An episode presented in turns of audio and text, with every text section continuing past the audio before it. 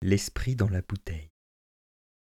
Il était une fois un pauvre bûcheron qui travaillait du matin au soir. S'étant finalement mis quelque argent de côté, il dit à son fils Tu es mon unique enfant. Je veux consacrer à ton instruction ce que j'ai durement gagné à la sueur de mon front. Apprends un métier honnête et tu pourras subvenir à mes besoins quand je serai vieux, que mes membres seront devenus raides qu'il me faudra rester à la maison. Le jeune homme fréquenta une haute école et apprit avec zèle. Ses maîtres le louaient fort et il y resta tout un temps. Après qu'il fut passé par plusieurs classes, mais il ne savait pas encore tout, le peu d'argent que son père avait économisé avait fondu et il lui fallut retourner chez lui. Je ne puis plus rien te donner. Et par ce temps de vie chère, je n'arrive pas à gagner un denier de plus qu'il n'en faut pour le pain quotidien. Cher père, ne vous en faites pas. Si telle est la volonté de Dieu, ce sera pour mon bien, je m'en tirerai. Quand le père partit pour la forêt avec l'intention d'y abattre du bois, pour en tirer un peu d'argent, le jeune homme lui dit J'y vais avec vous, je vous aiderai. Ce sera bien trop dur pour toi.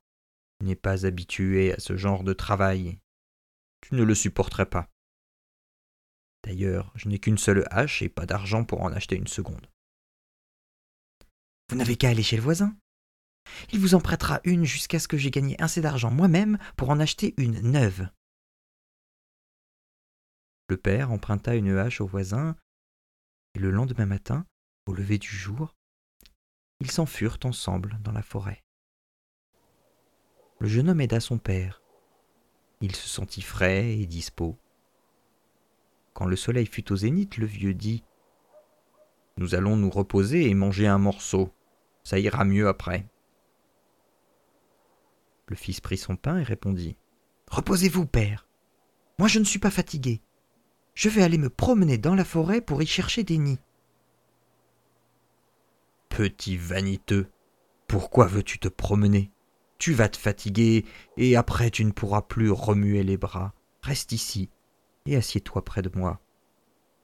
Le fils, cependant, parti par la forêt, mangea son pain, et tout joyeux, il regardait à travers les branches pour voir s'il ne découvrait pas un nid. Il alla ainsi, de ci, de là, jusqu'à ce qu'il arrivât à un grand chêne, vieux de plusieurs centaines d'années, et que cinq hommes, se tenant par les bras, n'auraient certainement pas pu enlacer. Il s'arrêta, regarda le géant, et songea.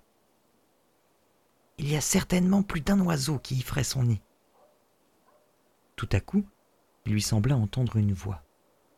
Il écouta et comprit Fais-moi sortir de là Fais-moi sortir de là Il regarda autour de lui, mais il ne vit rien.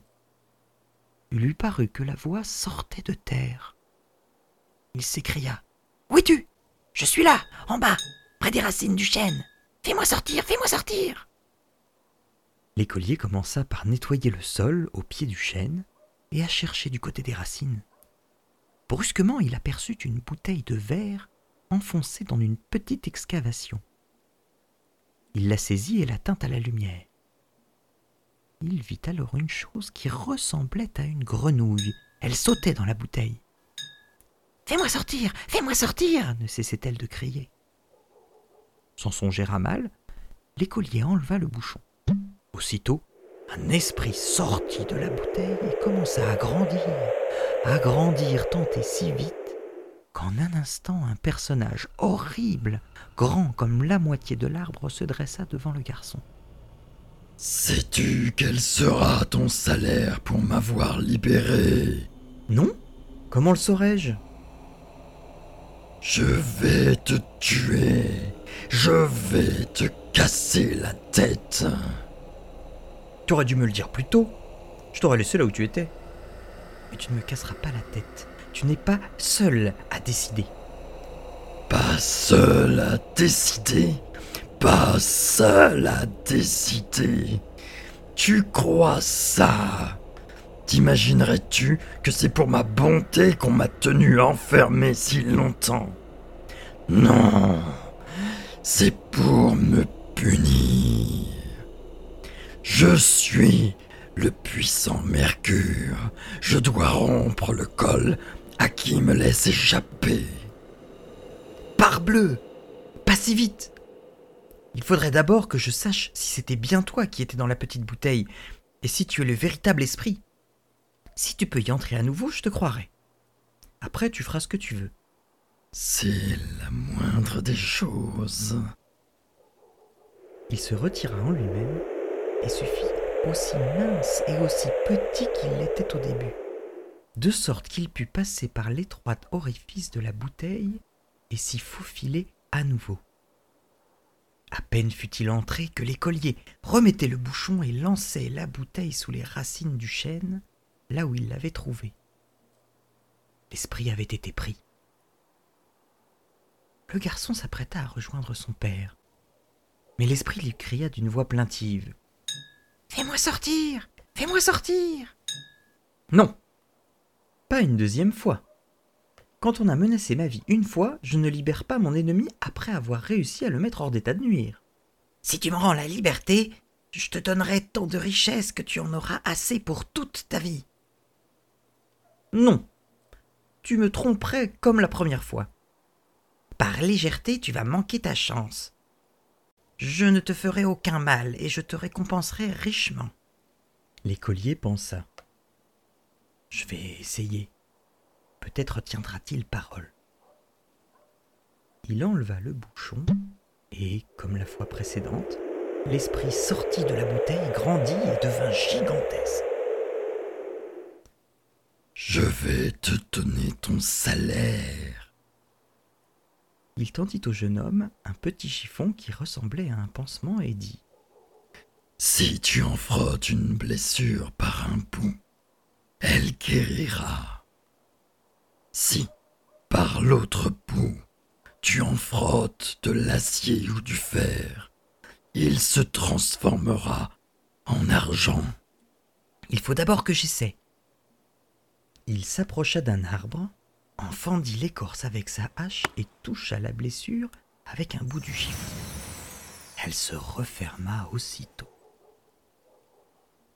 C'était donc bien vrai. Nous pouvons nous séparer. L'esprit le remercia de l'avoir libéré. L'écolier le remercia pour son cadeau et repartit rejoindre son père. Où étais-tu donc? Pourquoi as-tu oublié ton travail? Je te l'avais bien dit que tu ne t'y ferais pas. Soyez tranquille, père, je vais me rattraper. Oui, te rattraper. Ce n'est pas une méthode. Regardez, père, je vais frapper cet arbre si fort qu'il en tombera. Il prit son chiffon, en frotta sa hache et asséna un coup formidable. Mais comme le fer était devenu de l'argent, le fil de la hache s'écrasa.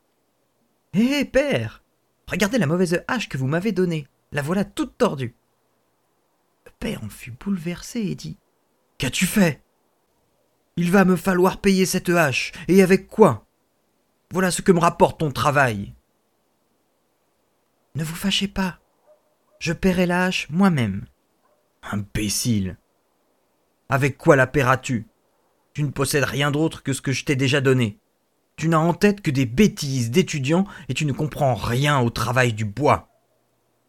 Père, puisque je ne puis plus travailler, arrêtons-nous. Quoi?